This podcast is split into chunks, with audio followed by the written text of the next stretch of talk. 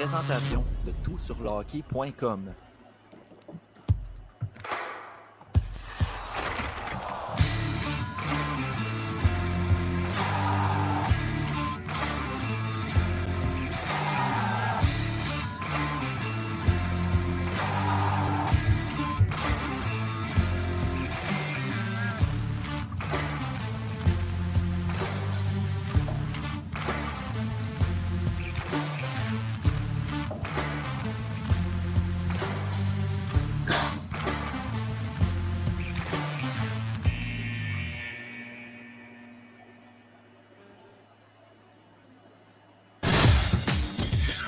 Émission spéciale aujourd'hui. On aura droit à un moment magique à Montréal. Les Canadiens parleront au premier rang en juillet prochain.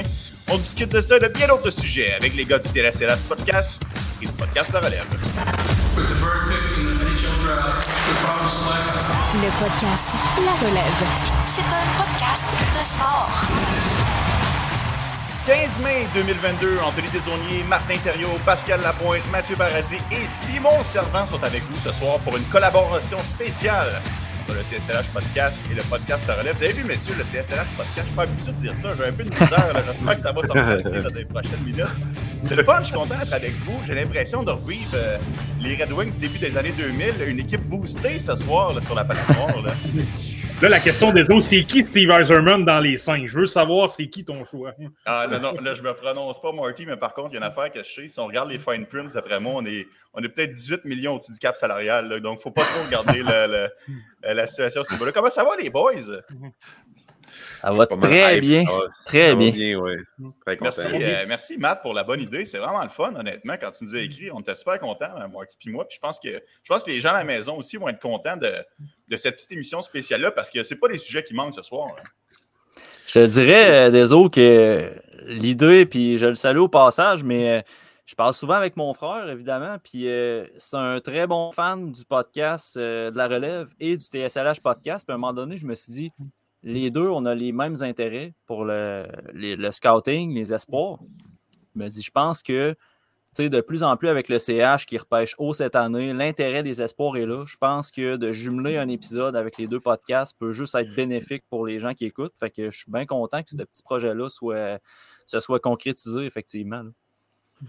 Ben, pareillement, de mon côté, c'est ça, on, échange souvent sur Twitter, on a plein d'idées divergentes, euh, divergentes, ressemblantes. En tout cas, on aime échanger, puis ça. Puis je pense que c'est juste intéressant de combiner les deux groupes ensemble, d'avoir une très, très grosse discussion. Puis écoute, Pascal est un.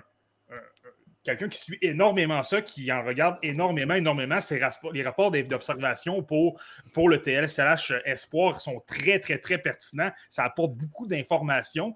Puis je pense que là, le fait de rassembler tout ça ce soir pour être capable de répondre aux questions des, euh, des partisans, des amateurs, ben, ça va être vraiment, vraiment intéressant. Là, je sais pas ce que tu en penses, Deso, mais moi, moi, je suis assez excité.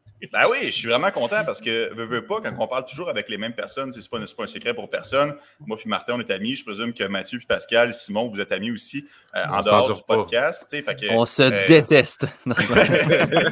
Mais ça fait en sorte que tu as toujours les mêmes opinions qui reviennent. Puis là, d'avoir des opinions euh, euh, de différentes personnes, ça peut nous amener ailleurs. Mais monsieur, ceci dit, je serais quand même surpris qu'on ait une opinion différente sur la question suivante. Est-ce que le Canadien va repêcher Shane Wright en juillet prochain?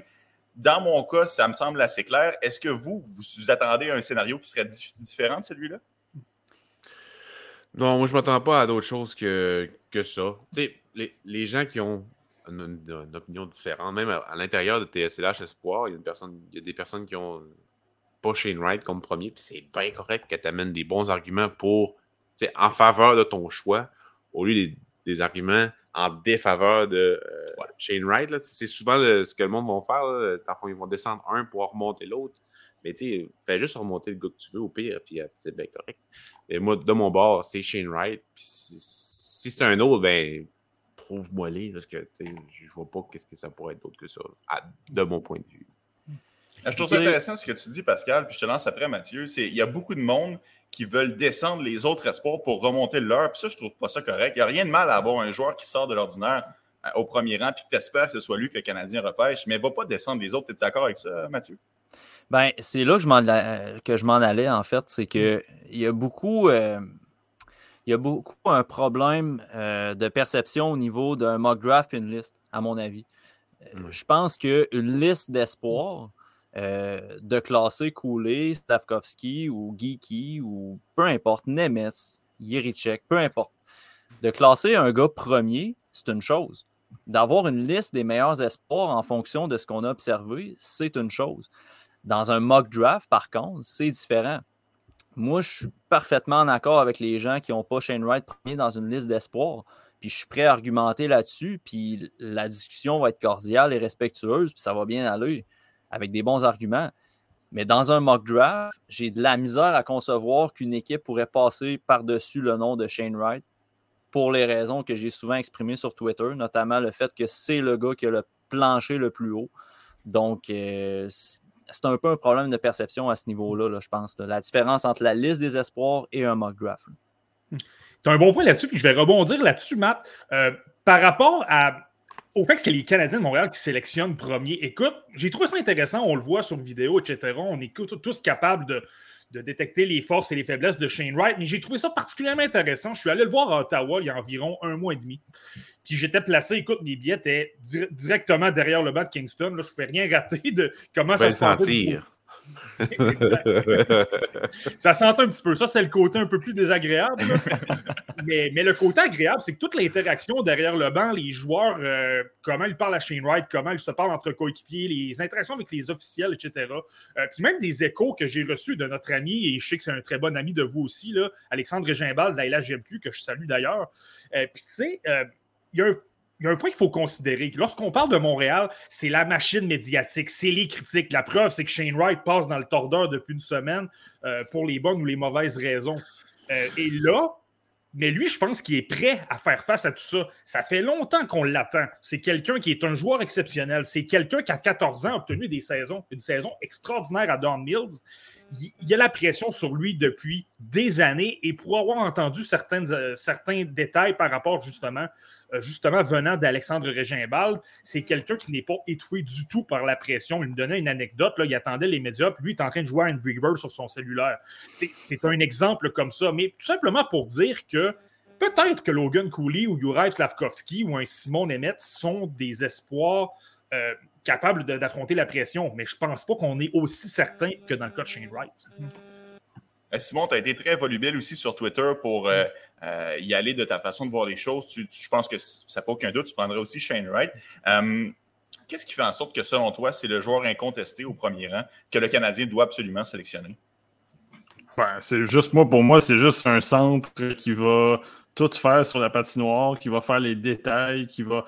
Tu as besoin de ça pour gagner la Coupe Stanley. Je ne dis pas que le Canadien va gagner automatiquement la Coupe Stanley avec Shane Wright, mais quand tu as un, centre comme ça, capable d'aller chercher des points, qui est capable de marquer un trio offensif de l'autre côté, tout en allant lui-même aider à l'attaque.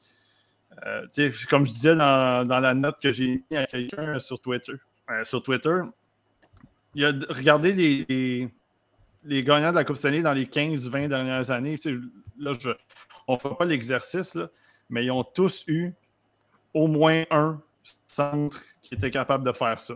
Que ce soit Kopitar, que ce soit Bergeron, que ce soit Taves, Braden Point récemment. Nommez-les, c'est toutes les équipes en ont eu un comme ça. Euh, fait que moi, Shane Wright, j'ai pas de problème avec lui parce que justement, c'est ce genre de centre-là. Est-ce qu'il y en a d'autres, comme, comme vous dites? Est-ce que Cooley, est-ce que Irichek, même, il y a certains qui veulent nommer Irichek? Ça, ça, ça, vous regarde, c'est bien correct. C'est juste que Wright, en ce moment, moi, j'ai de la misère à voir d'un point de vue de directeur général, d'un point de vue d'entraîneur, que c'est le gars que tu vas passer par-dessus. Puis le problème avec Wright, c'est simple, c'est deux mots. C'est ce qu'on essaie de, de, de, démystifier un peu depuis le mois de novembre, c'est attente et spectacle. Ce gars-là, il a eu des attentes rapidement, à 14-15 ans. Puis là, en ce moment, il y a des gens qui trouvent peut-être qu'il ne répond pas tout à fait aux attentes, c'est correct. Euh, puis ensuite de ça, le spectacle, c'est que c'est pas un gars qui est flashy. Si tu le regardes, regardez les, derniers espoirs, les, premiers choix au total qui ont été repêchés. Lafrenière, Jack Hughes, euh, Dallin, même, même euh, Mec Jesus, euh, Matthews, nommez-les, c'est tous des gars spectaculaires. C'est tous des gars qui ont flashé. Mais, mais Wright, c'est pas ça.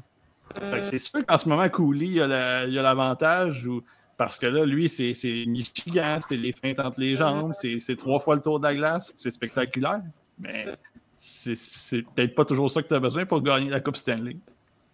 Je suis curieux de t'entendre, Pascal, là-dessus, parce que hum, je rejoins un peu ce que, ce que Simon vient de dire dans le style de jeu de Shane Wright. Puis il y a plusieurs euh, personnes qui disent que Shane Wright se ressemble trop à Nick Suzuki dans le style de joueur. Puis que si on y allait avec un Logan Cooley, on aurait un one-two punch qui serait plus diversifié au sein des Canadiens de Montréal. Qu'est-ce que tu répondrais à ces gens-là?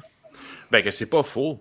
Mais tu sais, si tu peux avoir deux gars comme ça qui sont capables de jouer comme n'importe quel trio, je ne vois pas pourquoi on cracherait là-dessus. Puis au pire, tu vas chercher plus de diversité au niveau de tes alliés. Tu sais, euh, avec deux centres comme ça qui se ressemblent un peu dans le style, avec euh, un bon shot et tout, tu sais, moi, moi, je vois pas de problème là-dedans nécessairement. tu sais. C'est sûr que là, il va falloir avoir des bons alliés. Euh, c'est pas créatif, mais des marqueurs, des gars physiques, des gars qui vont dans le fond de la zone, qui enlèvent la pression au niveau des centres, puis surtout de l'expérience. Puis j'ajouterais Chez à ça, Suzuki, mais j'ajouterais à ça, Pascal, là, euh, justement, repêcher un Shane Wright pourrait peut-être te permettre de rendre meilleur le choix en deuxième ronde que tu vas sélectionner par après aussi, versus un Logan Cooley que peut-être qu'il n'y aura pas c- cette vibe-là non plus. Fait que c'est tout ça l'effet Wright aussi. Là. C'est, il peut rendre les joueurs meilleurs autour de lui, puis il peut rendre aussi un choix qu'on pensait peut-être un peu moins bon, il peut le rendre encore meilleur en étant dans l'alignement. C'est pas faux. Je veux faire du chemin avec ce que tu viens de dire, c'est rendre les joueurs meilleurs. Puis je trouvais ça intéressant. J'ai regardé ces derniers matchs dans les séries face à, à North Bay. Puis vous me direz si vous avez vu ça également. Comme il, il est tellement intelligent, il effectue des passes très difficiles à la pointe, mais ses défenseurs sont tellement mauvais que le jeu Ouais. Donc, ça, c'est un point de vue à prendre en considération, je pense aussi. là. Ouais, c'est depuis le début de la saison, c'est c'est les avants qui font la relance. Depuis, Mhm. sais, c'est cinq attaquants sur le power play. a- Les défenseurs sont, sont mauvais, tout simplement mauvais, incapables de faire progresser le jeu. Fait que c'est sûr, ça ralentit le tout. Puis généralement, qui, qui est dans le fond de la zone défensive? C'est Shane Wright. C'est lui qui fait la relance. Fait que des fois, ben, c'est sûr qu'il est, plus éreinté ou ben, qu'il travaille plus. Cette équipe-là, là, cette équipe-là en défensive, là, vous avez regardé, là, depuis le mois de novembre, on qu'ils sont pourris euh, la relance en défensive. Fait qu'une chance qu'ils ont de l'attaque, une chance qu'ils ont des gars Ouais. en avant pour justement aider puis relancer eux-mêmes l'attaque parce que sinon, ça serait une catastrophe. là. C'est dégueulasse la défensive là-bas. Dégueulasse. là. Mais je- je- j'en reviens pas que tu repêches K- Shane Wright à 15 ans. Honnêtement, le directeur général des Frontenacs de Kingston, c'est un travail épouvantable. là. Comment tu peux te retrouver Ouais. à repêcher Shane Wright premier au total alors qu'il y a 15 ans que tout le monde identifie exceptionnel? Tu débarques à son année de 17 ans, possiblement sa dernière, là, puis tu es aussi mauvais à ce niveau-là. Ça, je comprends pas. là. T'as t'as Wisdom, t'as Chromiac qui sont, Chromiac qui sont super bons aussi. Puis Exact. t'as pas grand chose d'autre. c'est- En tout cas, c'est plate. Là. Ben, il y a Edward qui est quand même. Ça, Edward qui est quand même bon? Edwards, ouais. il y a Edmund, ou Edward?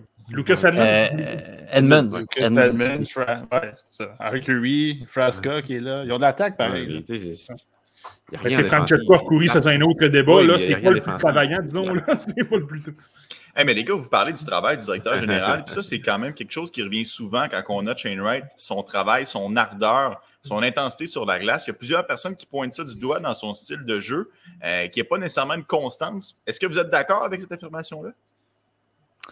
Pas vraiment, parce que c'est pas, c'est pas parce que tu manges pas les bandes puis que euh, t'es pas toujours dans la face du gardien de but à manger des cross-checks à longueur euh, de partie, puis que tu as une hargne à, mettons, faire aller la bouche à la patinoire ou de quoi de même, que t'es pas nécessairement impliqué. Tu S'impliquer dans les petits détails, c'est de l'implication aussi. tu sais. Quand on regarde un. Puis là, le but n'est vraiment pas de comparer Sidney Crosby à Shane Wright, mais je pense que quand on regarde Sidney Crosby en série présentement, l'application des petits détails, juste de se libérer de la couverture en pression en fond de zone, euh, de cibler ses coéquipiers rapidement puis d'amorcer les relances, c'est des choses qui apparaissent pas ces feuilles de pointage, mais c'est des choses qui sont remarquables aussi quand on regarde les matchs. Puis, comme je le dis, c'est pas parce que tu donnes pas de mise en échec puis que tu vas pas euh, d'un coin comme un malade que tu n'es forcément pas impliqué dans un match. Au contraire, il y a différentes façons de s'impliquer. Puis Shane Wright, sa façon de s'impliquer est peut-être pas tape à l'œil, mais là, pareil. tu sais. Ouais, puis tu sais, c'est- pas son rôle de manger les bandes. là. C'est pas ça son rôle pantoute. Il faut, faut prendre ça en compte aussi. là. Moi, euh, c'est un joueur, c'est un joueur plus cérébral aussi. Puis il l'a dit en entrevue que lui, ce qu'il fait, c'est qu'il gère son énergie pour être capable d'être constant tout le long du match. Fait que, tu sais, ça aussi, ça a de l'impact. Je suis sûr que l'année prochaine, quand il va être dans, dans le national, parce que selon moi, il va être dans le national, il va être plus dynamique sur la glace. Puis moi, on fait, ben là, il n'était pas de même l'année passée. Ouais, parce qu'il va juste jouer 12 minutes ou 13 minutes, il n'en jouera pas 21. Fait que, c'est ça. Ben, C'était ma question suivante, Pascal. Est-ce qu'il sera dans la Ligue nationale l'année prochaine? Parce que avant Owen, Power l'année dernière, ça faisait quand même plusieurs années de suite que le premier choix graduait immédiatement. Compte tenu du fait qu'il a quand même manqué une année complète de développement en raison de la COVID-19, est-ce que vous, vous l'amenez dans la Ligue nationale tout de suite ou vous voulez justement y permettre de se développer un peu plus dans la OHL? Et Pascal, on sait déjà ta réponse, mais je me tourne vers les trois autres. Ben, moi, personnellement, je comprendrais les gens qui souhaiteraient une saison supplémentaire dans la OHL pour la raison que tu soulignes. Justement parce qu'il a manqué une saison dans, dans le junior. Puis je suis pas contre l'idée, mais considérant la situation du Canadien, qui a terminé dernier cette année, mais qui a quand même des fondations intéressantes pour amener un jeune joueur dans l'alignement immédiatement, euh, je l'amène quand même l'année prochaine avec le CH. Je pense que la présence d'un gars comme Gallagher, comme Anderson, euh, à la limite comme Byron aussi, s'il est encore là, euh, Paul Byron, euh, je pense que ça peut assurément encadrer un jeune pour lui faire faire le tremplin tout de suite. Ça vous fait pas peur le fait que le Canadien va peut-être connaître une autre saison difficile, puis vous savez comment ça fonctionne? Euh, on aime ça pointer les, les joueurs du doigt. Ça a été euh, à l'occasion de Piquet Souban, Alex Galchenyuk, Jonathan Drouin. Et là, on a le, le Shiny New Toy, le Shane Wright, qui pourrait débarquer à Montréal. Et là, c'est une autre saison difficile, puis ça fait 8, 10 matchs qu'il n'y a pas nécessairement la, produ- la production offensive à se compter. Vous n'avez pas peur que les partisans euh, se tournent contre lui? Ça va arriver. Ça, va arriver, ils font tout ça. Exactement, c'est ça. C'est c'est toujours de même. Patrick Roy s'est fait huer à Montréal. c'est ça, il n'y a pas de. Il n'y a, il y a vraiment pas de, de surprise de ce côté-là. On sait que si ça va mal pendant un certain temps, les partisans, ils vont probablement. euh, moi, je ne veux jamais mettre les partisans dans le même bateau, là, mais c'est une, une tendance qui est assez euh, connue du côté des, des partisans. Si ça va mal, tu as la moitié qui va dire OK, on lâche pas, puis tu as l'autre moitié qui va dire il est pourri. Euh, Shane Wright, euh, c'est un gars, moi je, le, moi je le ferais venir dans la Ligue nationale. Je pense que, comme disait Pascal, c'est sûr qu'un un développement d'une année de plus dans, ou peut-être Matt, je ne me souviens pas si c'est Pascal ou Matt, mais bref, une année de plus dans la OHL, c'est sûr que ça ne ferait pas de tort. C'est sûr et certain que ça, ça ne lui nuirait pas. Euh, le problème, moi, que j'ai avec ça, c'est qu'à quel point qu'est-ce qu'il va devoir améliorer de plus dans la OHL? À part peut-être aller gagner euh, la Coupe Memorial, s'il il va probablement se faire échanger s'il retourne dans la OHL. Moi, c'est plus le fait, donnons-lui peut-être euh, troisième trio, 14-15 minutes, euh, un petit peu de temps de glace sur le- l'avantage numérique parce qu'il y, a un excellent lancer qui est capable de distribuer la rondelle. Puis, tu sais, fais- faisons juste, gardons le plan avec lui. S'il finit la saison, la première saison avec 33 points, il finira avec 33 points. C'est- pas plus grave que ça. L'important, c'est juste de pas, de pas euh, je vais scraper sa progression, son développement. Tu lui fais commencer, mais tu, tu y vas à son rythme et à ton rythme aussi. Le Canadien ne gagne pas la Coupe Stanley l'année prochaine. Ça ne sert à rien de brûler les étapes. Ça, sert- on- probablement que le Canadien vise encore un, un choix top 5 l'année prochaine. Allons-y étape à étape. Ce qu'on n'a pas fait avec Kotkaniemi, d'ailleurs. Mhm. Parenthèse comme ça. Ben, je pense que j'ai quand même confiance en la nouvelle garde des Canadiens de Montréal, en Ken Hughes, euh, Jeff Gorton et Martin Saint-Louis, pour y aller un peu dans, dans cette optique-là. là. Toi, Martin? Euh, ouais, ben c'est ça. Je voulais simplement rebondir sur ce que tu disais, sur, sur ce que je disais tout à l'heure. Tu, sais, tu parlais de la pression. OK, s'il y a une mauvaise première saison, comment ça peut se dérouler euh, des autres? tu sais? Euh, justement, je pense que le fait qu'il est très, très bon pour affronter la pression qu'il y en a eu depuis des années, et c'est, ça va paraître niaiseux, mais ce qui se passe en ce moment avec tous les bruits extérieurs va peut-être le préparer justement à tout ça. S'il y a une saison justement de 33 points, qui soit dit en passant serait bien correct pour un joueur de 18 ans qui est très très bon dans les deux sens de la patinoire, là, ben, s'il y a de la critique, je pense que s'il y a un gars qui peut affronter ça, c'est Shane Wright. je suis pas en train de critiquer Juraj Slavkovski, mais disons qu'en Finlande, d'après moi, il y a pas mal moins de pression côté, du côté du TPS sur Turku. Je pense pas que les partisans de Turku sont dans, les, euh, dans la rue puis qui, qui, critiquent de tout, de tout côté parce qu'il n'y a, pas nécessairement de, de points. Là. Alors que Wright, lui, on le sait, je pense qu'il est beaucoup plus capable de faire face à tout ça et je pense que ça peut l'aider à faire face à ces critiques. Oui. Hey, euh, messieurs, euh, je pense que là, ça fait le tour pour Shane Wright. Ça fait quand même 20 minutes qu'on parle, euh, qu'on parle de joueur-là. Je veux qu'on rentre dans, dans un sujet peut-être un peu plus intéressant, pas nécessairement pour place à débat, mais qui pourrait amener des opinions divergentes. Euh, évidemment, vous le savez bien, le Canadien va repêcher à deux reprises au premier tour avec le choix des Flames de Calgary. On saura bien évidemment où se situera ce choix-là, peut-être dès ce soir avec le match-up entre les Flames et les Stars. Est-ce que vous avez des préférences? Est-ce que vous avez commencé à, cibler des joueurs que vous aimeriez voir le Canadien repêcher avec ce deuxième choix de premier tour? Je te dirais que j'ai pas commencé à cibler nécessairement des, personnes parce que j'ai pas, euh, pas terminé euh, l'élaboration de ma liste finale. Mais s'il y a un nom qui me vient en tête, euh, puis là, ben, je serais vraiment pas original. Je pense que c'est, c'est, comme tellement prévisible, aussi prévisible qu'une passe de Maverick Lamoureux en relance. Petite, euh, petite. On pourra y revenir par après. Ça euh, non, j'ai... J'aime bien l'amoureux pareil. Là. Parenthèse, là, sa progression m'a très plu, m'a beaucoup plu depuis euh, pour la fin de l'année. Bref, euh, j'irai avec Nathan Gaucher. Pas parce que c'est un Québécois, pas parce que c'est un gars des remparts et que j'ai eu la chance d'y aller souvent cette année, mais je pense que c'est un gars qui peut legit sortir entre 20 et 30. Puis si le CH parle euh, dans ces eaux-là, évidemment, ils vont parler dans ces eaux-là. Euh, si Nathan Gaucher est toujours disponible sur le board, moi, c'est vraiment un joueur que je choisirais euh, rapidement. Pourquoi? Pas parce que c'est un gars qui va planter 80-90 points par année en fin de première ronde. Je pense que les attentes à ce niveau-là ne sont pas là. je pense surtout que c'est un joueur qui peut s'impliquer même en n'étant pas sur la feuille de pointage. Euh, J'ai martelé ça souvent dans mes textes à, à son propos sur le site. Euh, c'est un gars qui est capable d'être physique, qui va déranger l'adversaire, qui va rentrer sous sa peau vraiment. Fait que si dans le match, ça ne fonctionne pas, il prend des bons tirs puis ça rentre pas dans le filet, il sait se rendre utile autant défensivement que sur le plan physique. Fait que pour moi, en fin de première ronde, je trouve que c'est un choix qui pourrait être un safe bet, si on veut, pour un gars qui, à mes yeux, va jouer dans la Ligue nationale plus tard. Très bon bet. Moi, ce serait plus. Euh, moi, en fait, j'aimerais vraiment ça que, que, le CH prenne le choix d'Edmonton pour, augmenter, pour euh, aller plus haut, pour aller chercher Marco Casper. Si c'est mmh. possible. Ça, j'aimerais vraiment ça, sérieusement.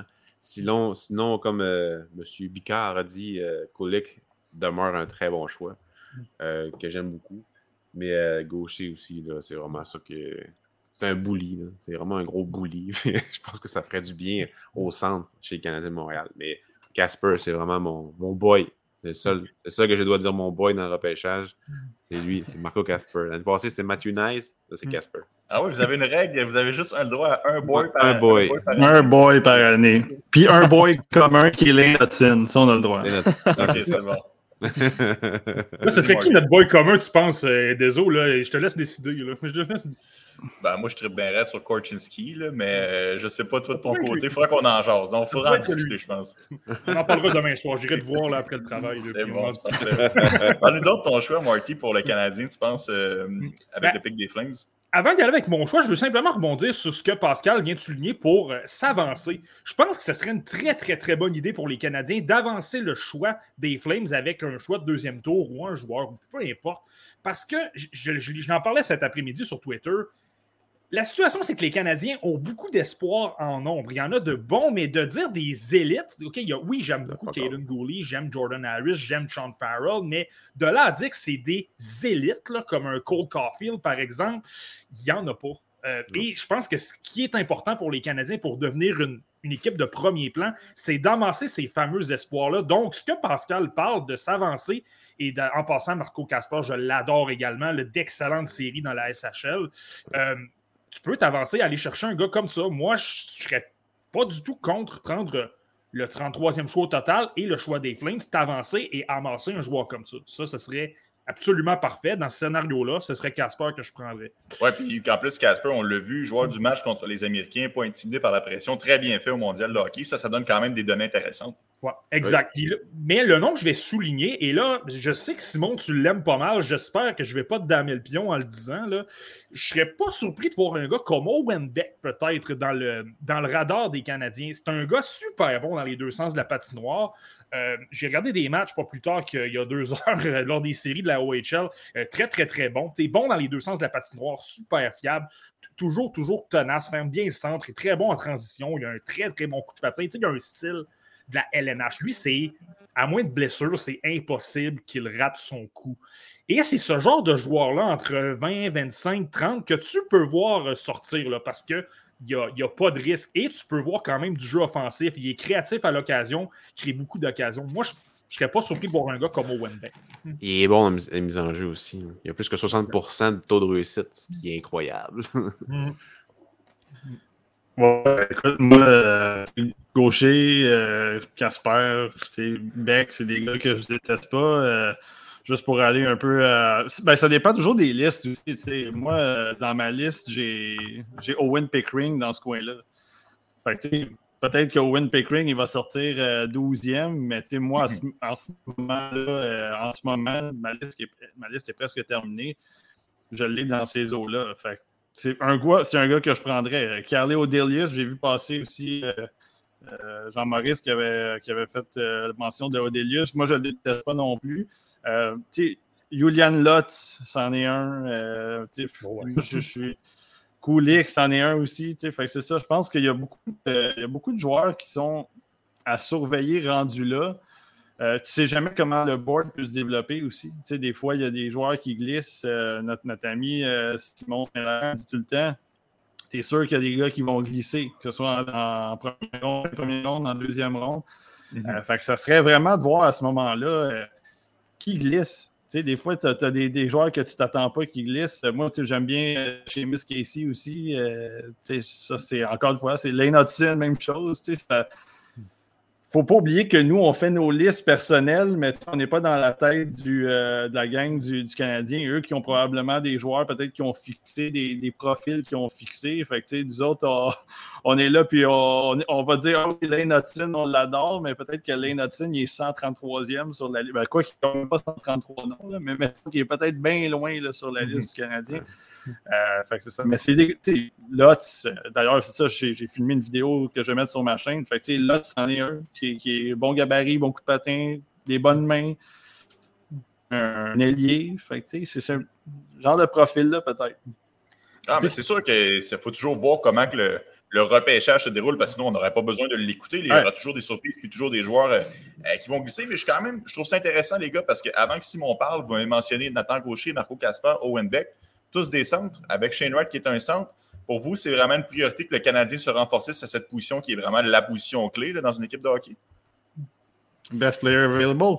Si c'est le meilleur joueur, moi, je le tu- si tu veux repêcher 8 centres dans, son, dans ton année, moi, c'est la mentalité que j'ai. Si tu penses que c'est dans ta liste, toi, tu l'avais 8e, puis il est 23e, puis tu l'as pas, il n'y a personne qui l'a réclamé, puis c'est toi, tu le prends. C'est, moi, c'est, c'est comme ça que ça fonctionne. Parce qu'il ne faut pas oublier que tous ces joueurs-là, c'est tous des assets. Fait que, tu sais, si, mettons, euh, tu repêches Owen Beck, puis là, il y a quelque chose, qui se passe, puis tu as besoin de mettre dans un, un échange Owen Beck. That's it. Mhm. Il est parti. C'est toutes des assets pour moi. À part, bon, là, Shane Wright, euh, mettons, il se fait repêcher. Là. Lui, tu pars avec, là, mais à partir de première, deuxième ronde, fin de première, deuxième ronde, troisième ronde, peu importe. Si c'est tout des centres, ça sera tout des centres. Si c'est tous des défenseurs gauchers, ça sera tous des défenseurs gauchers. Ça, c'est c'est mon opinion à moi. Là. Je ne peux pas parler pour les autres. Ben, plus précisément pour la position de centre, moi j'ai toujours trouvé qu'un centre, si jamais ça fonctionne mal, tu peux toujours le déplacer à l'aile. C'est toujours plus facile de déplacer un centre à l'aile que de déplacer un l'aile au centre parce que tu n'as pas de joueur de centre. Fait que Oh, j'ai Alex Galchenyuk sur la 2 là, qui aimerait ça parler. euh. C'est un peu l'exemple que j'avais en tête, effectivement, ou même à la, à la rigueur, Kotkaniemi, qu'on, à un moment donné, on se demandait, là, mais tu sais, euh, au final, c'est, un peu ça. Pour, vraiment spécifiquement pour le centre. Rendu là, pour la théorie du meilleur joueur disponible, ben, j'abonde dans le sens de Simon. dépendamment de la liste du CH. Ben, si le joueur le plus performant, avec le meilleur po- potentiel sur leur liste, c'est un joueur de centre, ben, choisissez joueur de centre, puis on gérera dans trois ans si ce besoin-là est encore là ou non. Il y a personne qui a parlé de Brad Lambert. Je ne sais pas à quel point il va dropper, mais ce serait pas un mauvais. Tu as parlé aussi euh, aujourd'hui sur Twitter, je pense, Martin. Ce serait vraiment pas un bon, euh, un mauvais pick euh, selon moi aussi, parce qu'il est haut sur ma liste. Il est tellement mal joué que c'est sûr qu'il va dropper. Ben moi, c'est ce que je me c'est ce que je me questionne un peu, honnêtement. Je regardais ça, puis il y a tellement un gros statut, on en parle depuis deux ou trois ans. Il a joué dans des grosses compétitions. Il a joué au championnat mondial junior avant que ce soit annulé. Il avait quand même eu obtenu deux bons matchs. Euh, donc ça, ça peut l'aider. Mais tu as raison, là, sa fin de saison était décevante. Ces séries. tu sais, il se plaisait à dire qu'il avait vraiment hâte de jouer en série dans, de- dans la Liga finlandaise. Puis au final, il a été mauvais, mais mauvais, là, c'est c'est épouvantable. Pour quelqu'un qui avait hâte, là, je ne sais pas ce qui s'est passé, là, mais moi, honnêtement, ça m'a refroidi. Souvent, les séries, c'est là que je vois la, la, la, la chance. Tu sais, on parlait de Casper qui a été excellent. euh, Dans Lambert, c'est complètement l'inverse.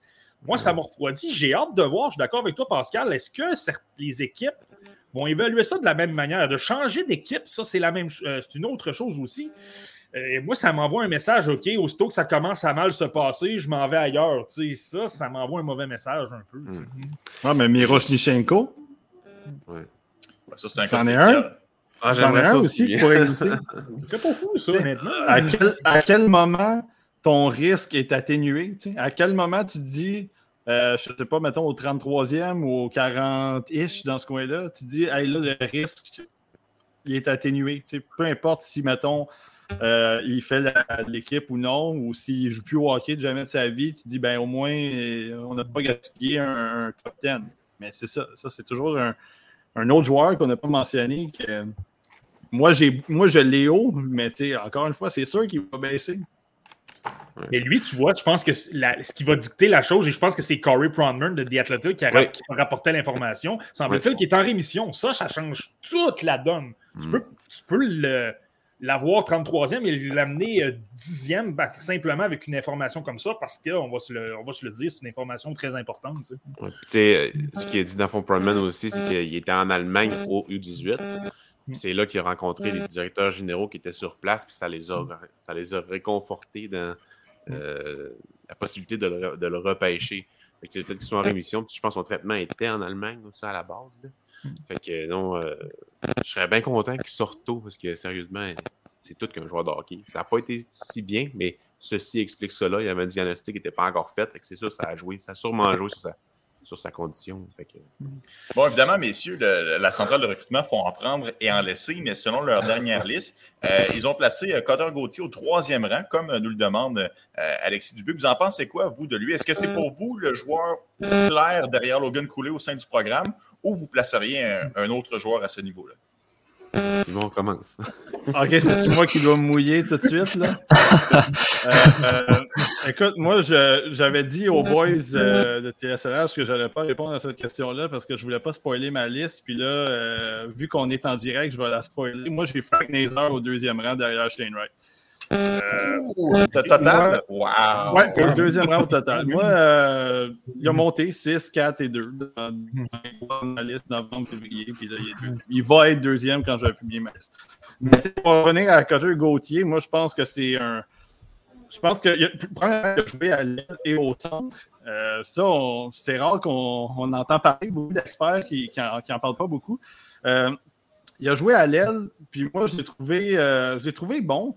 Mais j'ai mieux aimé euh, Snuggeroo de l'autre côté, plus, euh, un petit peu plus euh, d'anticipation, un petit peu plus d'intensité. euh, mais je trouve que les, les lancers se comparent et même Snuggeroo, probablement meilleur lancé. Ça reste à déterminer. Fait que, tu sais, moi, Gauthier, c'est un, un bon gabarit, une bonne vitesse, mais je ne sais pas à quel point il. il c'est les lectures de jeu, c'est la capacité à alimenter ses coéquipiers.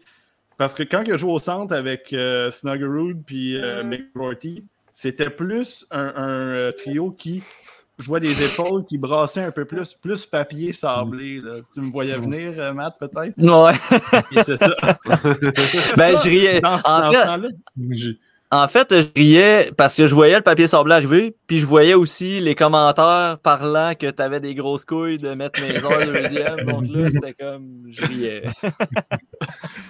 Mais non, mais bref, c'est ça. Fait que, tu sais, je, je veux pas, je veux pas prendre euh, tout le temps pour parler de Gauthier, mais tu sais, il a montré un style un peu différent au centre avec deux gars costauds comme, comme euh, McGroarty et Snuggerud. Mm. C'était un, un style un peu moins de, de finesse, un peu moins de. Euh, je vais, je vais juste je veux pas dire qu'il va juste compléter Cooley, mais il va faire un peu d'espace pour Cooley. Il va aller se placer dans des positions pour récolter des passes de Cooley parce que Cooley, c'est un gars qui, les, les, les, primary assists, comme on dit, il est très solide. Il met les passes sur la palette puis ça se termine. Euh, puis il a, joué un, a joué un style un peu plus différent au centre. Puis moi, je pense que côté vision, côté lecture de jeu, je le trouve moins bon que Snuggerud, personnellement.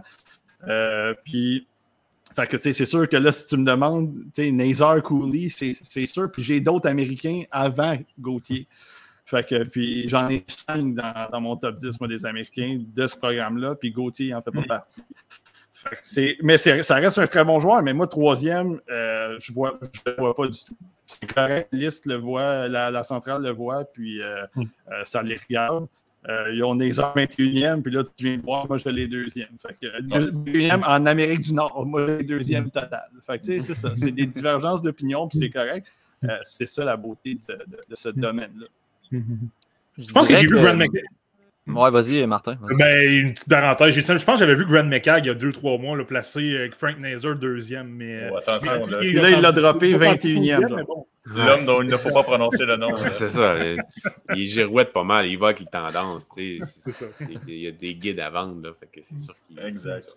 il se fait parler beaucoup par des scouts. Fait que j'imagine que selon le scout qui va parler, Hmm. les tendances du moment, mais sa liste va changer. Donc, il y a un processus, il faut le respecter. Ouais. Euh, vous, je pense que. Ben, je pense que Gauthier et Snuggerud, ça peut être deux prototypes qui sont quand même assez comparables. là. Tu, peux partir d'une base d'un puis les comparer les deux, mais moi, je mettrais Snuggerud avant Gauthier pour la raison euh, que à certains visionnements, je trouvais que Gauthier avait tendance à prendre un tir de plus loin au lieu d'attaquer le centre, au lieu d'aller chercher une meilleure, meilleure porte d'entrée dans l'enclave, puis en profiter. Il a le gabarit, puis quand il le fait, il est très dominant comme ça. Mais parfois, il a tendance à pas y aller. Tandis que Snuggerud, lui, il va rentrer dans le tas. Il va profiter de l'aller pour aller prendre un tir. Il va rentrer entre les défenseurs. Puis aussi, le sens d'anticipation de Snuggerud, je trouve, dans les trois zones, est, plus, euh, est supérieur à celui de Gauthier. Fait que ça le rend un petit- encore plus intéressant autrement qu'offen- qu'offensivement. C'est pour ça que je mettrais Snuggerud avant. Euh, évidemment, dans ma liste, sans nécessairement dévoiler tout parce qu'il n'est pas élaboré euh, de façon finale, euh, Isaac Howard va demeurer haut. Euh, Puis c'est pas juste à cause du 18. Là, je l'ai toujours, je toujours bien aimé pendant la saison. Fait que lui, c'est pas mal sûr qu'il va rester haut. Euh, donc c'est pas mal ça. Nazar aussi est dans la discussion pour le. ben, en tout cas, il va rester dans le top 10. Là. Ça joue du coude dans mon top 10 présentement. Mais euh, ça ressemble pas mal à ça là, au niveau du programme américain. Tu vois, déjà, je viens de te trouver un ami là, pour euh, Isaac Howard. Là, t'es- tu vois, là? Toi, tu vas en trouver deux parce que moi, je l'ai je l'ai assez haut aussi. là. Ah, ben c'est bon, on ira prendre des bières ensemble, on n'invitera pas Martin. euh. On pourrait intimider Pascal aussi pendant ce temps-là. Bonne chance. A- Je pense pas qu'il y en a un ici qui est plus gros et plus grand que moi, c'est correct. Mais je reste au Saguenay, je suis un peu loin, par exemple. Vas-y donc, Pascal, toi, avec tes, tes impressions du côté américain. Ben, au niveau de Gauthier, tu sais, euh, le package est vraiment intéressant. Mais souvent, c'est à la glace, c'est ça. C'est pas qu'il y a un manque de constance, mais en- c'est encore plus évident chez lui que chez euh, un gars comme Shane Wright. là. C'est que, tu sais, ah oui, ah oui, tu sais, euh, joue, Christ. lui, c'est- pas assez. Hmm. C'est- pas assez, dans le fond, euh, des fois. Là, il va avoir un bon shot, il va être capable de voir ses coéquipiers, de se libérer, de se créer de l'espace, mais c'est pas là à tous les présences. Mais si ça l'était, là, ce serait intéressant vraiment beaucoup. Puis il serait deuxième en Amérique du Nord, euh, il n'y aurait pas de problème, ou deuxième, troisième, peu importe. là. Je comprendrais, mais juste se baser sur le, gaba- sur le gabarit puis sur le potentiel de son package, j'ai de la misère avec ça. C'est beaucoup trop risqué pour moi. C'est pour ça qu'il drop un peu plus. Puis j'ai, moi aussi, j'ai Nazar, Snuggerud, puis euh, euh, pas Howard avant lui. Mais tu sais, moi, je, moi, je peux peut-être aller à l'inverse des autres. Moi, ce que j'aime, puis je suis peut-être un peu plus risqué que, les autres aussi. Euh, moi, Cutter Gauthier, ce que j'aime bien, c'est son exécution. Je trouve qu'il joue quand même avec un, haut, euh, à haute vitesse, si tu veux. Puis j'ai trouvé qu'il a beaucoup amélioré ça tout au long de l'année. Au début de la saison, OK, c'était peut-être pas parfait, mais je trouve qu'il a vraiment bien progressé à ce niveau-là. Je trouve que je trouve, si je veux le comparer à Snuggeroo, par exemple, que j'adore, j'adore Jamie Snuggeroo, mais je trouve que euh, Cutter Gauthier joue peut-être avec un petit peu plus d'exécution. C'est pourquoi je l'aurais. Puis encore là, je ne vais pas dévoiler mes listes non plus, mais je l'aurais devant, je l'aurais devant Snuggeroo. J'ai Nazer devant les deux autres, par contre. Mais c'est peut-être la raison. Mais cela dit, j'adore Snuggeroo. Comme tu dis, il n'a pas peur d'aller au filet. il est très sous-estimé sur le plan défensif. C'est quelqu'un utilisant des avantages numériques. Très, très, très bon en couverture avec son bâton. Ça, tu ne peux pas lui enlever ça. Alors, un commentaire de Sébastien qui lui dit Gauthier, c'est un peu un Max Pacioretty 2.0 euh, qui frappe un peu plus. Il tient en périphérie, un bon lancer, mais souvent, il manque euh, de chien. Euh, Mathieu, un peu plus tôt, tu as soulevé le nom de Nathan Gaucher comme potentiel C pour le Canadien de Montréal. Est-ce que vous vous attendez à ce que le Canadien repêche aussi souvent que l'année dernière dans la LHJMQ? On le sait, l'année dernière, bon, il y avait eu la controverse, pas, pas de Québécois lors d'un match. Je suis convaincu que ça a penché dans la balance. Il y a eu aussi le Logan Mayou. Euh, je pense qu'on a voulu faire un peu de PR sans rien enlever aux joueurs qui ont été repêchés. Mm. C'est pas ça du tout mon intention, mais je pense quand même que ça a été pris en considération. Est-ce que vous vous attendez cette année? Est-ce que le Canadien soit son deuxième choix de premier tour ou son premier choix de deuxième tour ou un choix en troisième ronde, on est pigé dans la cour de la JMQ? Ben, tu sais, avec, euh, je vais y aller juste un petit peu, avec le repêchage de l'année passée, que, en fin de compte, les choix ont bien viré cette année, on va le dire. Euh, je pense que l'argumentaire de Boisvert et Odette va beaucoup les aider si jamais ils ont des gars qui mettent leur points sur la table cette année pour une nouvelle organigramme et tout. Hmm. Je, pense que ça pourrait aider. Mais euh, je pense que Kent Hughes disait qu'il voulait complètement enlever le billet dans l'équipe de recruteurs. Hmm. Selon, on repêche plus dans l'Ouest, on repêche plus aux États-Unis à hmm. cause des contrats. Je pense qu'il voulait complètement enlever ça. Fait que est-ce que ça repart à neuf, puis il a reconstruit sa relation avec chacun euh, des, recruteurs peut-être. Mais c'est pas une grosse année, la LHGMQ, mais il y a quand même des projets intéressants, deux, troisième ronde. Moi, moi, il y a certains joueurs que j'aimerais bien qu'ils prennent, mais après, dans le fond, euh, deviner ça, c'est quasiment impossible. Ce serait pas grave, là. Pas fin du monde. Je pense que l'année passée, tu l'as dit, Deso, il y a eu un peu de pression euh, par rapport au contexte. Puis on a voulu un peu rattraper la balle au bon en repêchant dans la LHJMQ, faire un peu de, fan craving, si on veut. Euh, mais cette année, je comprendrais qu'il n'y ait pas de ça parce que je pense que la cohorte cette année est beaucoup moins attrayante que l'année passée. pour qu'un Joshua Roy soit repêché ou ce qu'il a été. Puis, Riley Kidney aussi, c'était des gars qui étaient classés quand même, qui pouvaient sortir plus haut. Peut-être pas Kidney, mais Roy, c'est un gars qui aurait pu sortir plus haut aussi. Là, on connaît la finalité en plus, fait que c'est plus facile de s'avancer là-dessus. Mais cette année, je trouve que la corde à la GMQ est intéressante, mais pour des late picks un peu plus. Donc, mais tu parles de time trading, Mathieu. je, me tourne vers euh, Simon et Martin. Euh, on est quand même au centre belle. Il va y avoir de la pression qui va venir directement à l'état-major du Canadien de par la foule qui va être réunie sur place. Ça, vous ne pensez pas que ils vont se faire influencer un peu comme ça a été le cas en 2009 avec Louis Leblanc. Là, on, sans dire que c'est exclusivement pour ça qu'on l'a repêché. Ah, Reste que le repêchage était à Montréal. je pense qu'il faut quand même euh, citer ça. Mais je pense que l'influence, honnêtement, devrait aller vers repêcher les meilleurs joueurs disponibles, justement pour ajouter le plus de talent possible. Puis est-ce que le talent se retrouve dans la LHJMQ cette année? Je pense qu'en début de repêchage, j'aurais tendance à dire non mais rendu au milieu du repêchage, il y a des choix qui peuvent devenir des bons value picks. Souvent, on a cette discussion-là avec le TSLH Esport. Jusqu'à quel moment un pick va devenir un bon value pick? Je pense que rendu au milieu du repêchage, la, GMQ pourrait devenir attrayante. Rendu là, est-ce que le CH va décider de choisir plus rapidement des joueurs de la GMQ pour faire plaisir aux fans? Ça, je l'espère moins un petit peu de mon côté. Je pense que la LHGMQ cette année, c'est une, une belle année pour euh, prendre des chances vers la fin du repêchage 5, 6 ou 7e tour. Je trouve qu'il y a beaucoup de joueurs intéressants, mais qui sont des, des re-entry, des joueurs qui sont à leur deuxième, voire troisième année d'admissibilité. Tu as David Spacek à Sherbrooke qui est très, très bon. Euh, j'adore Frédéric Brunet du côté de l'Océanique. Et là, avec ce que Rimouski a fait contre les Sea Dogs de Saint-Jean, et là, on va voir qu'est-ce que ça va donner contre les remparts. Je sais qu'il joue en ce moment, je n'ai pas regardé le pointage, mais euh, c'est c'en a un rôle qui est intéressant. Miguel Tourini du côté de Batters est excellent également. Je viens d'en nommer simplement trois. Euh, Est-ce que les Canadiens pourraient se laisser tenter d'en prendre un de ces trois-là et de, de prendre tout simplement un pari? Ça serait peut-être le meilleur moment et ce serait pas fou, comme tu parles, Matt, d'un value pick. Ce serait un très, très beau value pick d'y aller pour, exemple, un de ces trois-là. tu sais. On a un commentaire aussi de quelqu'un qui, nous, euh, qui nous dit pourquoi Jordan Dumais est répertorié aussi loin avec des statistiques intéressantes dans la LHJMQ, des statistiques qui a quand même à son année de repêchage. Euh, Qu'est-ce que vous en pensez, les boys? J'ai eu la discussion avec Martin la semaine dernière sur notre podcast, donc je vais, je vais me tourner vers les trois autres. Pourquoi Jordan Dumais a autant euh, peu de crédit pour les statistiques qu'il présente cette saison? Vas-y, Simon. Patin, patin, tout simplement, c'est un gars, un gars de ce gabarit-là qui n'a pas un patin élite ou un patin de très haut niveau. euh, en, en- connaissez-vous beaucoup dans la Ligue nationale, des gars de même? Moi, j'en connais pas beaucoup.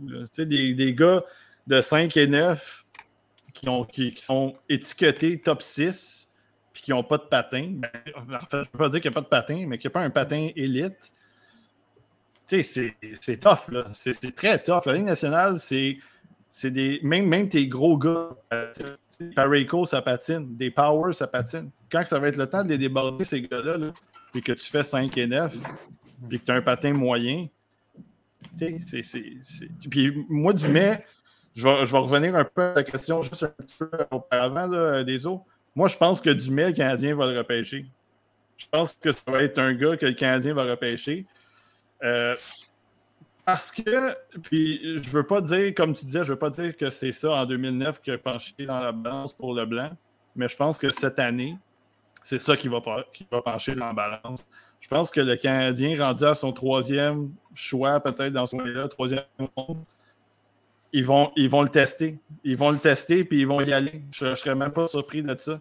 Parce que c'est beaucoup de talent. C'est un potentiel explosif si tu développes bien. Mais c'est à un moment donné, eux autres, c'est la même chose. Ils vont se dire le risque rendu en troisième ronde, c'est le temps de le prendre. Puis avec le, le talent qu'il a, il y a un peu de chien quand même du mai, même s'il est petit. Ça, devient quelque chose que tu dis, c'est un projet à développer. Puis troisième ronde, c'est peut-être un moment pour le, faire. Mais moi, je pense même dans la mi-deuxième ronde, je ne serais pas surpris que le trio de défenseurs qu'on a, euh, qui est un peu plus connu là, dans la, GMQ, Luno, Lamoureux, puis Warren, je ne serais pas surpris qu'il y en ait un dans ce coin-là, peut-être même le 33e choix. Je ne serais pas surpris que, le Canadien se, se laisse tenter par un de ces trois-là. Mais pour Dumais, c'est ça. Moi, je pense que Dumais, c'est un gars qui a, beaucoup de talent, mais c'est ça. Faut, à un moment donné, il faut juste tu dises est-ce que ces, ces habiletés-là peuvent se, se transposer dans la Ligue nationale? OK. Mais avec moins de temps, avec moins d'espace, avec des gars qui sont très gros, plus gros que dans la majorité des ligues juniors, là, on va se le dire. C'est c'est ça. C'est rien contre lui. Puis était frustré de- d'entendre que les- la centrale euh, l'avait bas que d'autres listes euh, le classaient troisième ronde. Tu sais, C'est frustrant. C'est frustrant pour un jeune comme ça qui, qui finit la saison avec au-dessus de 100 points. Euh, mais ça reste que les lacunes, elles sont là quand même. Puis, ça ne veut pas rien lui enlever. Peut-être qu'il va les améliorer. Peut-être qu'il va devenir un, gars de troisième trio dans la. On ne sait pas. Mais pour l'instant, c'est dur de projeter ça à cause de ça. Ça, c'est selon moi. Puis ça serait quand même intéressant avec Kinney, Roy, Trudeau, Dumais, Simoneau. Tu sais, c'est des, gros joueurs des dernières années de la LHJMQ. Ça serait quand même intéressant d'avoir ça dans la banque du Canadien. Puis, tu sais, dans les rondes plus tard, tu as, l'Anglois qui peut être repêché, t'as Lochin qui peut être repêché. Tu sais, Ouais. Il y en a une coupe des. Ouais, ben c'est ça, exactement. Il y en a une coupe des, des gars. là. Tu sais, la LHGMQ, c'est sûr que c'est pas top heavy dans, en fait talent cette année pour, la première, pour la première ronde, deuxième ronde, mais Mais il y a Ouais, quand mais- même une couple de gars qui sont intéressants.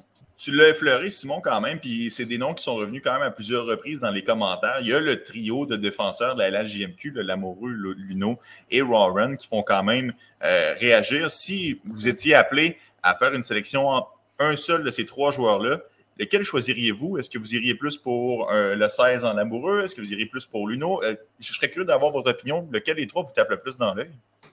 Moi, je vais de loin. Ben, de loin, non. Je, je- suis convaincu avec cette opinion-là, mais je ne vais pas de loin avec cette sélection-là. Mais je prends Noah Warren euh, en premier. Puis euh, dans ma liste, ça va se refléter. Puis j'ai même hésité, parce que j'ai récemment sorti un top là, de la LHJMQ. Euh, j'ai beaucoup hésité à mettre l'amoureux avant Luno aussi.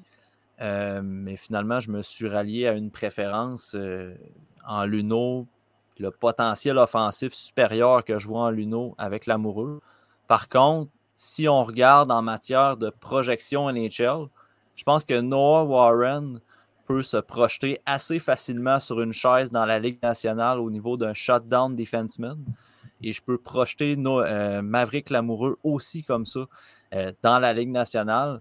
Euh, puis je pense même que Noah Warren a un potentiel offensif encore inexploré qui pourrait être supérieur à celui de l'amoureux.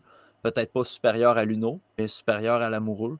Euh, c'est pour ça que je mettrais Warren avant l'amoureux. Puis le questionnement entre Luno et l'amoureux, ben, c'était vraiment une question de chaise. J'ai l'impression que Luno, présentement, euh, est bon dans tout, mais n'excelle nulle part. Puis j'ai de la misère à le projeter sur une chaise précise dans la Ligue nationale actuellement. Euh, parce que des fois, je la regarde jouer, puis j'ai l'impression qu'à 6 pieds 2, il joue petit. Puis, euh, puis c'est pas une comparaison euh, non pour non, puis ça va être ça dans la Ligue nationale, euh, Tristan Luno. Mais des fois, je regarde Luno, puis je me dis, crime, est-ce que je choisirais vraiment un gars en première ronde qui peut m'apporter autant qu'un Victor Mété, exemple? Tu sais, genre être bon en relance, faire des bonnes premières passes. J'ai un peu de misère avec ça. Fait que c'était le débat interne que j'avais avec moi-même, avec Tristan Luno, que, que au final, depuis le début de l'année, moi, je trouve que Noah Warren est supérieur à Luno au sein des Olympiques. Puis ça démarre pas encore à ce jour en série. Puis, tu sais, moi, je, vais dans le même sens que toi. Euh, je prendrais. Est-ce que Luno va sortir plus tôt? Pas mal sûr et certain que Luno va sortir avant. Oui, euh, puis ça, ça minimum convaincu aussi. là. Mais j'aime mieux prendre, comme tu disais, je pense que c'est Servant ou Paradis, je me rappelle plus là, dans conversation privée. J'aime mieux prendre Warren en troisième ronde que prendre Luno, Luno quatrième, 40e. Dans- Au repêchage, au niveau du value, là, euh, j'aimerais vraiment mieux ça. Mais même prendre l'amoureux au milieu du- de la deuxième ronde à la place de prendre Luno aussitôt.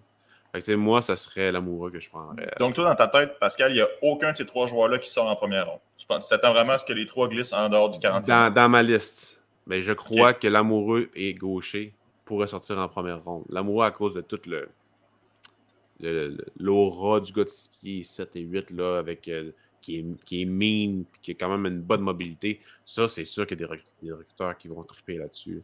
Pas mal sûr que Tampa Bay, ils, font, ils la regardent, ils font comme Ouh. Pas mal sûr que ça les intéresse, ou ben même Chicago. Là. Fait que, tu sais, bon, on verra bien. Là. Le problème avec Tampa Bay, c'est qu'ils n'ont plus de premier choix dans ma tête. Là, non, non, je sais, mais euh, mettons, là, je une juste. euh, d'années encore. là. Je l'ai dit. Je vais juste l'expliquer. Je vais juste donner un exemple. L'Arizona, ils peuvent se permettre pas mal d'affaires. là. Je l'ai dit, je l'ai dit, de je l'ai- je l'ai dit sur notre, euh, notre podcast la semaine dernière. Si Nolan Allen a pu être repêché 32e au total pour les Blackhawks, Maverick Oui. Lamoureux peut sortir bien plus tôt. On l'a on l'a dit dans le podcast aussi souvent. Je dis ça, mais Mayo est sorti première ronde, puis Allen aussi. Fait que, tout peut arriver. Là, exact. mais oui, l'amoureux, l'amoureux, c'est lui que je pense qui pourrait sortir première ronde. Nolan Allen, euh, hashtag euh, notre réaction au live draft euh, l'année passée. Je pense Ouais, qu'on n'en revenait pas nous-mêmes. Euh, Hey, on était assommés par Logan Mayou, puis ils sont venus nous en redonner une autre shot. Ça Ouais. arrive, là, C'était c'était pas facile. là. On vivait des moments difficiles. là. Ouais. Je vais te laisser aller, euh, Martin. Euh, ben, moi, j'irais avec euh, Tristan Luno, puis j'aime, beaucoup les trois, puis je suis d'accord avec Matt, Noah Warren a une très, très belle progression, puis moi aussi, je vois un- assurément un défenseur qui va être bon défensivement, robuste, mais moi aussi, je vois un petit potentiel offensif. Je trouve que de temps en temps, il attaque le filet, il a quand même pas un mauvais lancer frappé, puis je serais pas surpris que ça se développe, avec les années. Mais j'ai pas le choix d'y aller avec Luno, même si oui, il n'y a pas de côté euh, spectaculaire ou exceptionnel. J'aime ça utiliser le mot exceptionnel. Euh, oui, il y en a peut-être moins que les trois autres, mais je trouve que c'est tout simplement. C'est un joueur qui est très intelligent sur la patinoire. Moi, j'aime beaucoup ce genre de, joueur-là. Je, pense que sur toutes les situations, il va capable de, bien s'adapter. C'est quelqu'un de très professionnel. Tu entends parler tout le monde. C'est quelqu'un qui se prépare déjà comme un professionnel à 17 ans, mange très, très bien, euh, s'entraîne très bien. C'est un jeune homme qui euh, carbure du hockey. Puis euh, je te dirais que dans la deuxième moitié de saison, j'ai beaucoup aimé comment il a travaillé justement son côté offensif. Il bouge beaucoup mieux la rondelle en avantage numérique et il alimente peut-être un peu plus ses coéquipiers, peut-être mieux que ce qu'on a vu en, en première moitié de saison. Donc, moi, c'est pour ça que j'irais probablement avec euh, Luno, mais honnêtement, c'est, je te dirais que c'est assez serré avec Warren également. Il était tellement bon l'année passée en plus, Luno. là. Ouais. Sérieux, l'année passée, j'a- j'avais vraiment adoré sa game. là. Puis je te dirais, Martin, tu parlais de l'intelligence de Luno. C'est ça qui a été mon deal breaker dans mon top pour mettre Luno en haut de l'amoureux. C'est que j'ai déjà eu la discussion avec Andy Lehoux de Future Consideration là, au centre d'Autron. Puis euh, j'expliquais que j'aime mieux, mettons là, je me projette comme un skill coach plus tard ou dans une organisation, peu importe. J'aime mieux travailler sur des aspects techniques que sur euh, l'intelligence et la prise de décision. C'est pourquoi j'ai mis Luno en premier, c'est que mieux- j'aimerais mieux, mettons, comme organisation, travailler sur son patin, le rendre plus explosif, plus efficace, que de travailler sur les prises de décision de l'amoureux qui, à mon sens, est son point faible là, dans son jeu euh, cette année. là. Absolument, Ouais. absolument. Ouais, ben moi, ben, moi aussi, je prends Luno euh, devant les, les deux autres. Euh, puis Luno, c'est juste une question de what could be. Qu'est-ce qui pourrait. C'est juste, tu dis projection dans 10 ans. J'ai l'impression que Luno, s'il se développe bien, il va être meilleur que les deux autres. Euh, parce que, Martin, tu l'as mentionné, il est intelligent. Euh, Je pense que il y, a, le côté offensif, les lectures offensives sont bonnes. Oui, comme, comme Matt il disait, moi je trouve qu'il n'est pas physique. patin, est, des fois, il est so-so. Mais sinon, euh, moi, Luno, c'est ça. Je, le- je le prends parce que c'est le, le potentiel. C'est ce que moi, je, je me dis, peut-être un bon 4 dans la Ligue nationale qui va être capable de jouer en avantage numérique, qui va être capable de peut-être venir t'aider sur le piqué de temps en temps. Alors que les deux autres, je pense que c'est plus limité à piquer. Ça va être des bons shutdowns un peu. L'amoureux, je pense qu'il va être capable d'aider un peu à l'attaque, mais je vois pas un gars sur le powerplay. Je vois pas un gars d'avantage numérique en l'amoureux. Warren encore moins, même si je pense qu'il y a du, du potentiel offensif à développer. Euh, mais moi, je vais, je vais peut-être envoyer, je vais peut-être euh, paraître un petit peu euh, spectaculaire avec ce commentaire-là, mais moi je pense que l'amoureux et Warren vont sortir en première ronde et que Luno va sortir en deuxième. C'est juste à cause du profil. Juste à cause du profil.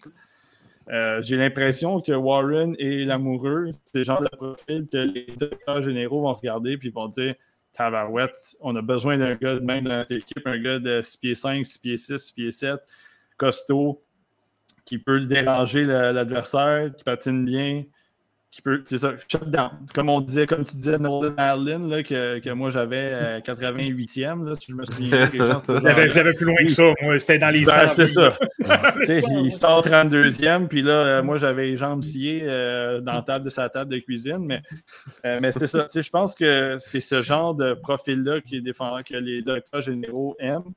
Puis, ça ne me surprendrait pas qu'ils sortent. Mais pour moi, dans, dans ma liste, les trois, ils ne sont même pas dans mon top 32. Fait qu'ils ne sortiraient même pas en première ronde si c'était juste de moi. Simon, il est arrivé ici à soir puis il s'est dit Je largue des bombes, je fais des déclarations. Fait que là, c'est dans les promos, là, vous, les quotables, là, vous allez pouvoir mettre des promos, là. Check servant. Je travaille, que le- je travaille Nazer déjà là-dessus. là. Ah, servant à deuxième euh, Nazer, hey, lui, il est marron en salle. On n'écoute pas ça. grave.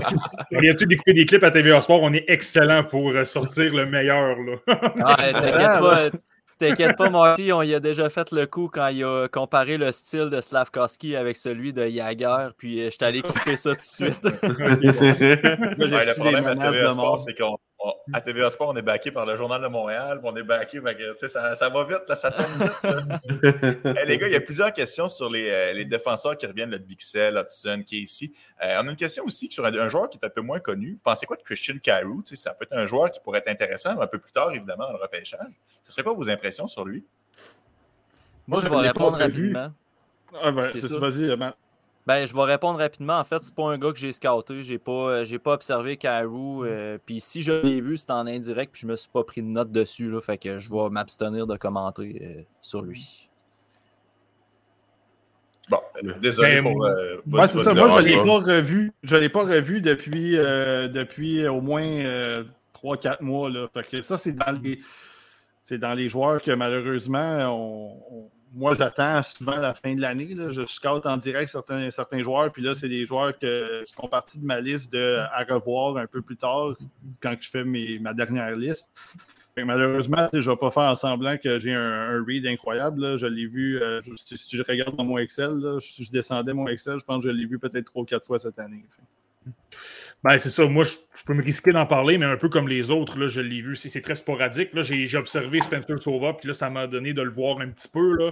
Euh, mais tu sais, Christian Carew, je te dirais à première vue, mais c'est très sommaire. Là, je dois le revoir moi également.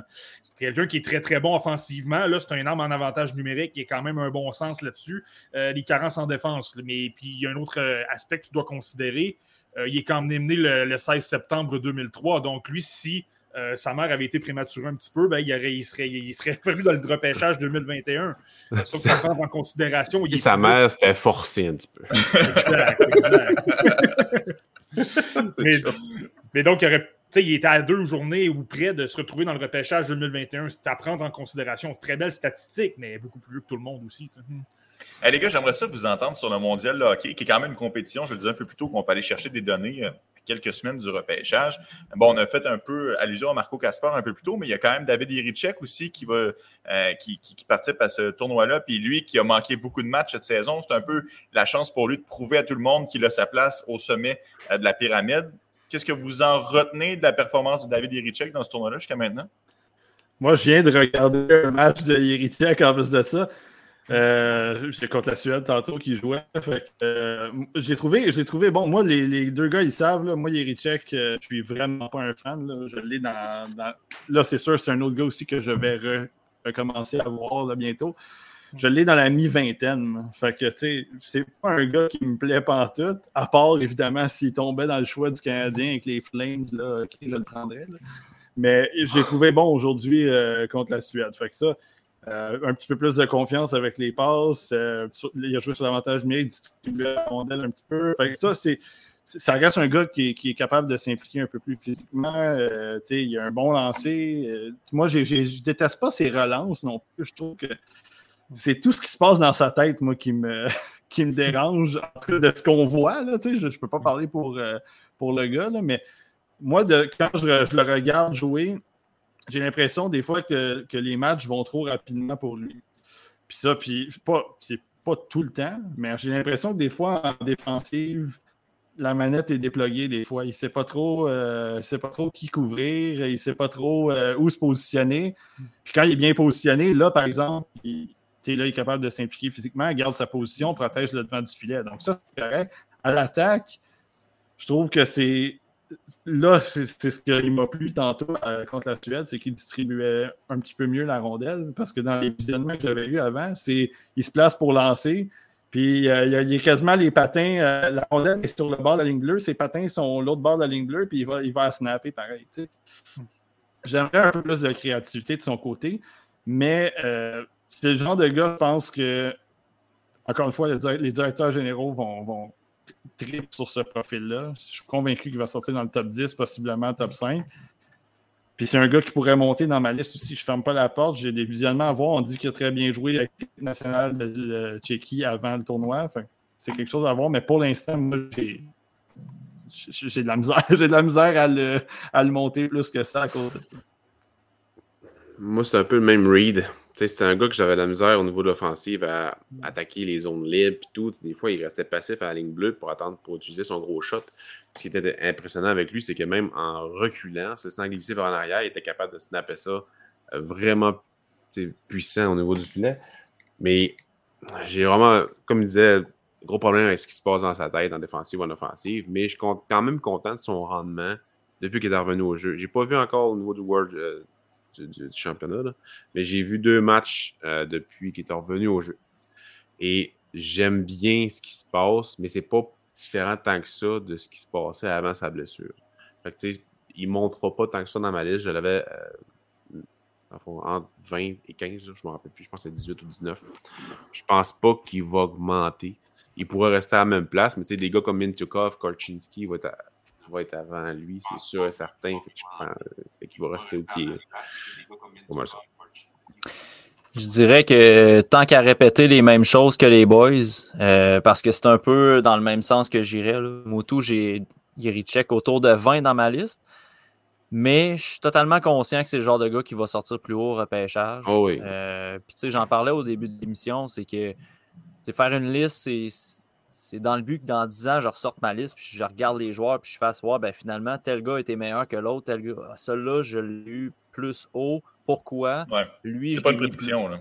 Exactement. C'est pas une prédiction de où les gars vont sortir. Fait que, tu sais, moi, c'est tout le temps une question de qui je mettrais avant ou après Yerichek. Quand je regarde les joueurs, ben, je me dis, ah, lui, il y a telle, telle, telle raison que je mets avant Yerichek. Là, il descend. Là, je regarde un autre, ah, mais je le mettrais avant Yerichek.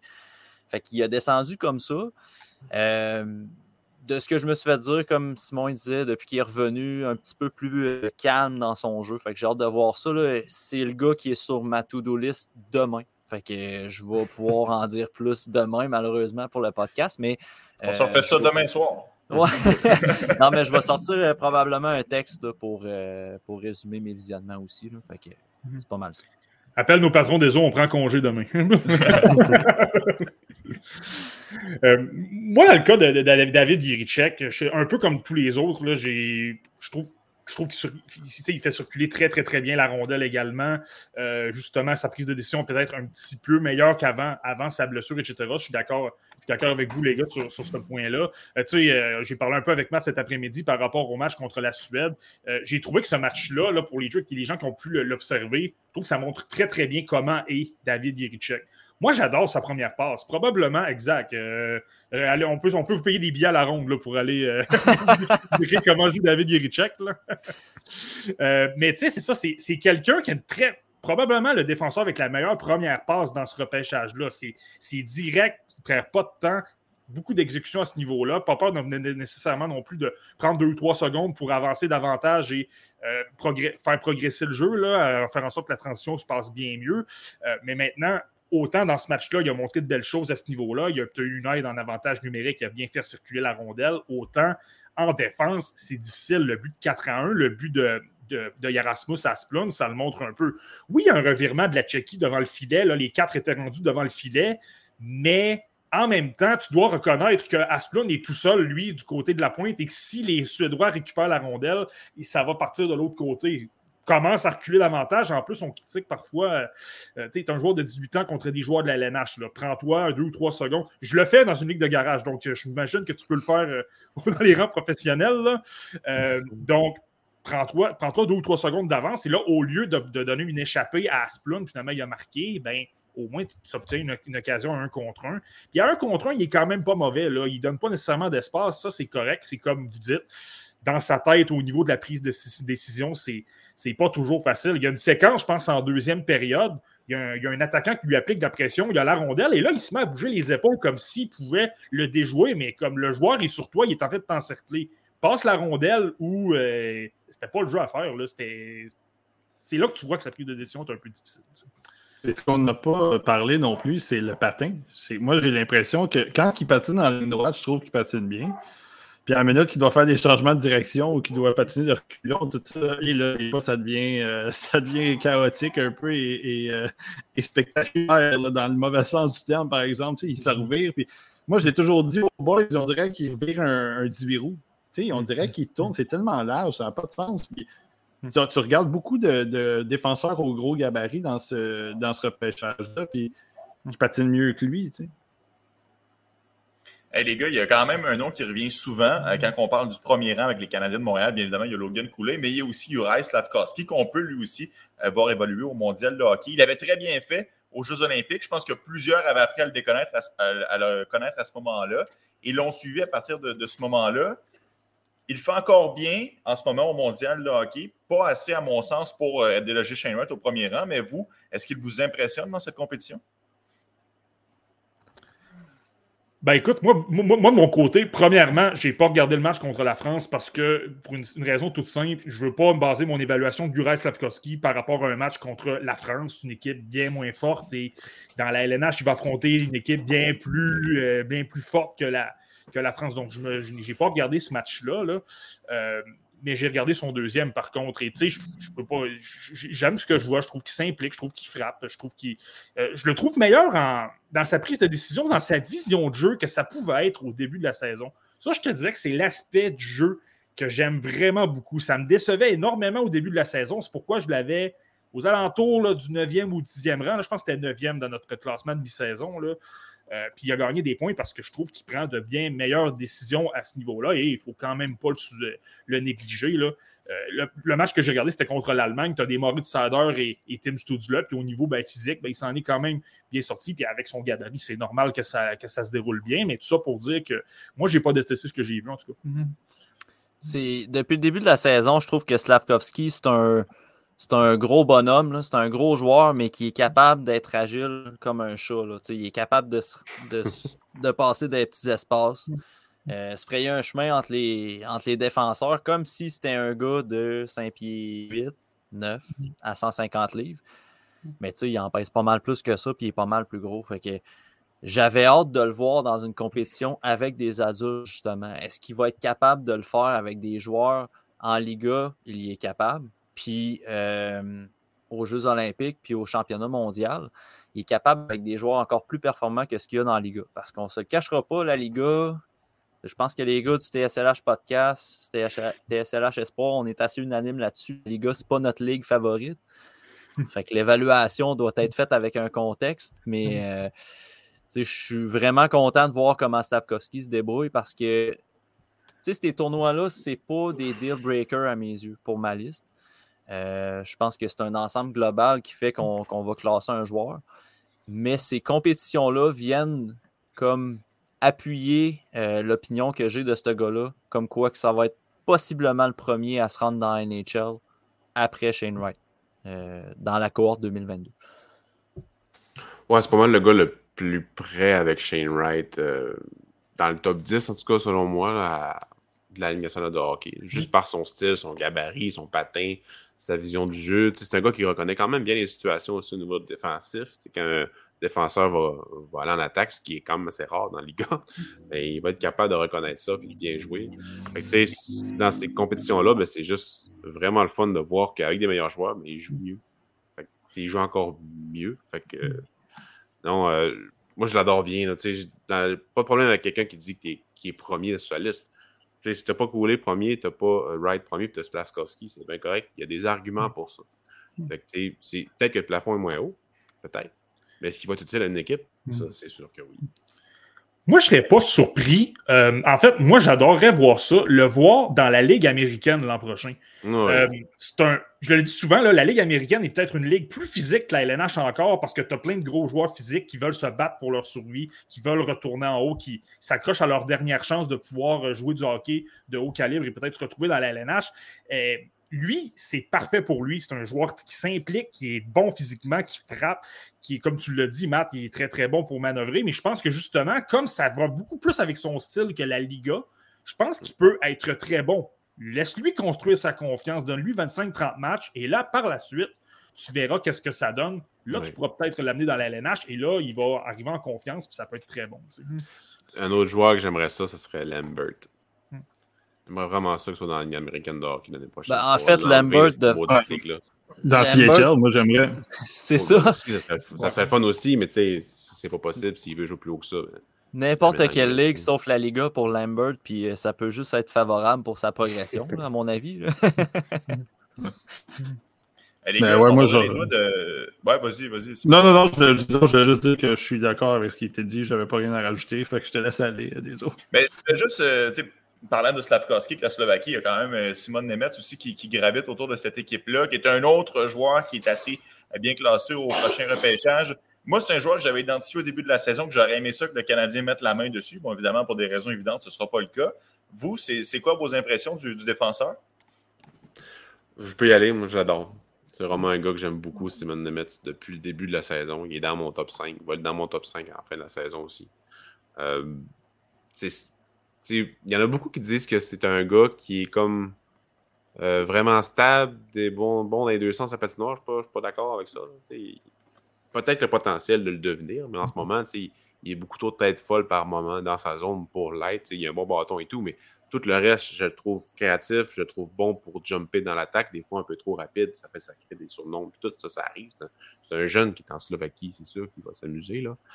Mais tu sais, il a produit beaucoup en série, donc tu sais, il y a vraiment une bonne fin de saison. il y a eu du hype autour de lui, mais là, on n'en a plus bien, bien parlé, évidemment, parce que le Canadien est le premier choix. Là.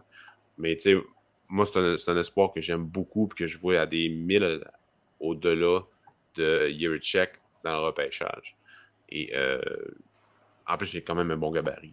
il y a, l'aspect physique qui n'est pas là, évidemment. il faut qu'il travaille dans la défensive, mais sinon, très bon défenseur. Beaucoup aimé sa progression aussi, Pascal, cette année, euh, au niveau des tirs. On en a parlé souvent sur le podcast, mais c'est un gars qui avait peut-être tendance à être sur le frein aussi, à utiliser son tir.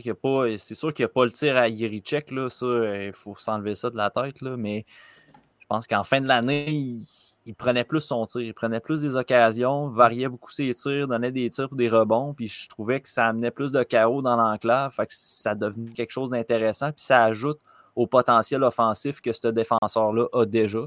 Un potentiel offensif qui, à mon avis, c'est ce qu'il y a de plus haut chez les défenseurs dans, dans la cohorte cette année, le plus haut que Yerichek, malgré que Yerichek a un solide shot. Je pense que Nemetz peut être offensivement supérieur à lui. Je pense que moi, je veux juste insérer quelque chose. On en a discuté euh, dans notre, euh, notre QA qu'on a fait. C'est Nemeth, c'est le genre de gars que euh, on, connaît ses habiletés, on, connaît le profil, on connaît le potentiel qu'il peut avoir, mais c'est le genre de gars qui, pour sortir deuxième, comme il pourrait sortir treizième ou quatorzième, quelque chose de ce genre-là, parce que c'est, en tout cas pour moi, c'est comme euh, Pascal disait, c'est, il, est, un peu trop tête folle à mon goût. C'est 3-3, il reste deux minutes, puis là, il fait, il fait un pinch dans le milieu ou euh, il s'en va. Il y a une contre-attaque à 3 contre 2, puis il s'en va s'insérer là-dedans, 4 contre 2. Tu sais. Yo, calme, tes, tes, ardeurs un petit peu. Puis, puis ça, c'est quelque chose que je pense que dans la, la Slovaquie, ça fait pas mal. Il se développe, puis il fait des points, c'est le fun. Euh, mais dans la Ligue nationale, ça ne pardonne pas. Puis là, ça sera, ça sera à, ça. Ça serait de vérifier est-ce qu'il est capable de faire cette transition défensive-là? Parce que euh, je ne les compare pas, mais moi, Queen News, je suis un fan des Wolverines Michigan. J'ai vu euh, tous ces matchs à son année de repêchage. Puis je l'avais septième derrière Noah Dobson à cause de ça. Dobson, je l'avais quatrième, puis j'avais Quinn News septième à cause de ça. C'est qu'à à, l'attaque, c'est c'est excellent. C'est un gars qui va faire 60 points, 65 points, mais c'est parce qu'en défensive, ça devient un joueur à risque pour ton équipe.